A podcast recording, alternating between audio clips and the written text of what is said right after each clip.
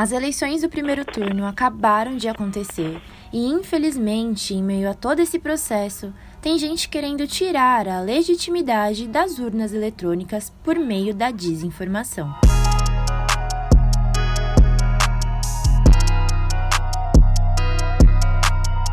Oi, eu sou Ana Beatriz Felício e estou em quarentena, podcast criado pela Agência Mural de Jornalismo das Periferias. O conteúdo que vamos tratar foi investigado pela Agência Mural em parceria com outros veículos de comunicação para o projeto Comprova, aquela iniciativa que tem como objetivo combater a desinformação, ou seja, as notícias falsas. Se trata de um post que circulou nas redes sociais e sugere que as eleições do Brasil poderiam ser fraudadas por uma empresa que, no passado, forneceu urnas para a Venezuela. Meio confuso isso, né? Mas eu te explico certinho. A empresa Smartmatic, que tem sede no Reino Unido, foi responsável por fornecer urnas eletrônicas para as eleições venezuelanas e teve a credibilidade colocada em dúvida depois de uma suposta entrevista concedida pelo presidente da Suprema Corte da Venezuela no exílio. Tá, mas aí você pode me perguntar: o que isso tem a ver com o Brasil e com as nossas urnas?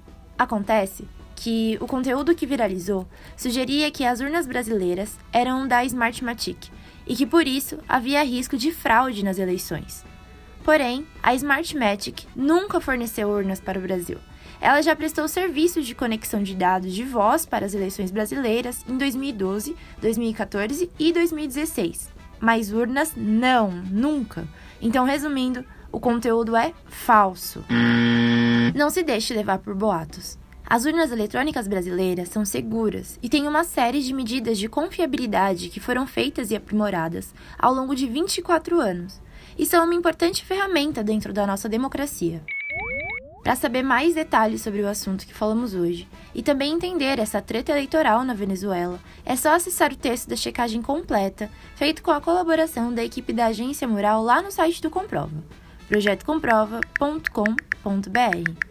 E também não deixe de acessar o nosso site, agenciamural.org.br. Por aqui, a gente segue em quarentena, desejando que tudo isso passe logo. Compartilhe esse podcast com seus amigos e familiares e conta pra gente quais foram as últimas fake news que você trombou por aí. Esse podcast teve edição de Wagner de Alencar e edição de áudio de Juliana Santana. O apoio é da Embaixada e Consulados dos Estados Unidos no Brasil. Por fim, higienize sempre as suas mãos. E se for sair de casa, não esquece a máscara, tá? Até mais!